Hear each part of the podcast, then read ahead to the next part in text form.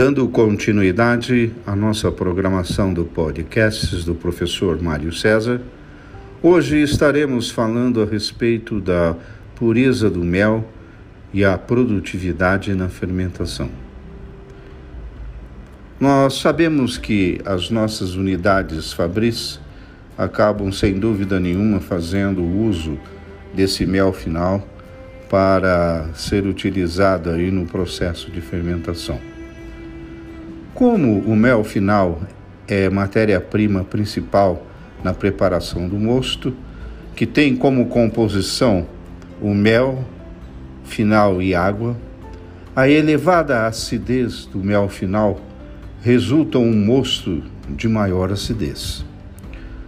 O pesquisador Tonet, em 2017, acrescenta que há relatos de redução na velocidade de fermentação, perda de rendimento e, em alguns casos, floculação em fermentações ocorridas a partir da utilização de mel esgotado. Fato este que pode ser explicado através da elevação da acidez no vinho fermentado.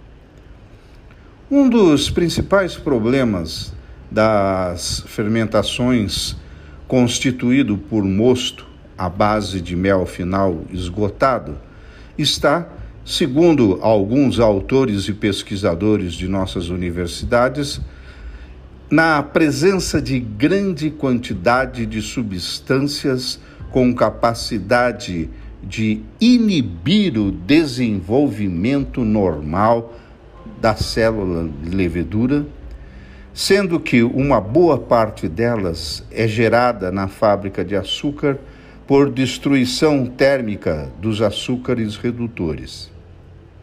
Este fato se agrava ainda mais em tempos de preço alto do açúcar no mercado, pois as fábricas esgotam muito mais açúcar do mel e a unidade de fermentação passa a ser tratada como uma estação de tratamento de resíduos da fábrica de açúcar, processando tudo aquilo que não pode ser recuperado em açúcar.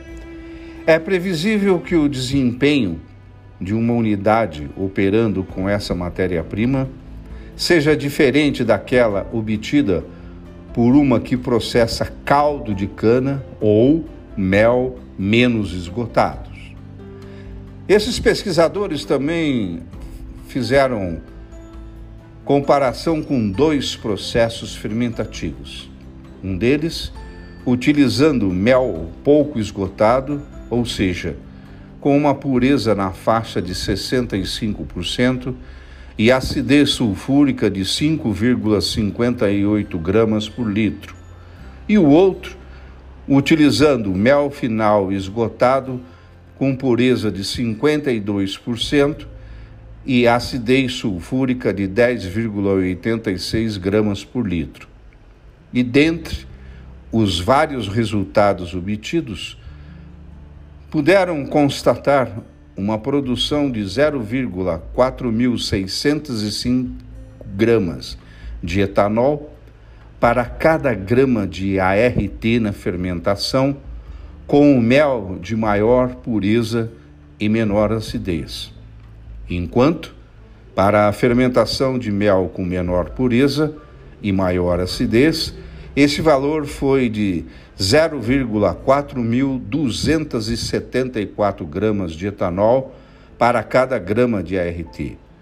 Pode-se também constatar, eles puderam também, perdão, constatar que na fermentação com mel esgotado houve uma maior produção de glicerol. Esses estudos acabaram indicando uma relação entre as variáveis com relação à qualidade do mosto, onde verificou-se que, quando há maiores níveis de pureza no mel e mosto, o brix do mel final é menor contribuindo para menores sobras de ARRT nas dornas de fermentação. Esta relação se aplica, pois, o resultado da pureza é obtido através de cálculo, onde divide-se os valores analisados de pó, que é a sacarose, pelos valores analisados de BRICS, que são os sólidos solúveis, resultando em um valor em percentual de volume de sacarose presente na solução. Com isso, pode-se afirmar que, no segundo estudo, quando os valores de BRICS são menores, os valores de pureza são inversamente proporcionais, salientando a relação entre si. Diante desses resultados analisados nesses estudos, verificou-se que os maiores níveis de pureza indicam maiores taxas de conversão de açúcar em etanol na dorna de fermentação. Também pode-se verificar no estudo que elevados níveis de acidez no mel e mosto proporcionaram maiores sobras de ART nas dornas de fermentação.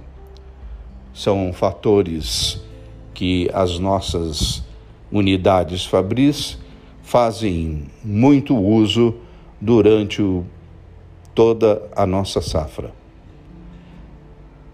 Até a nossa próxima podcast.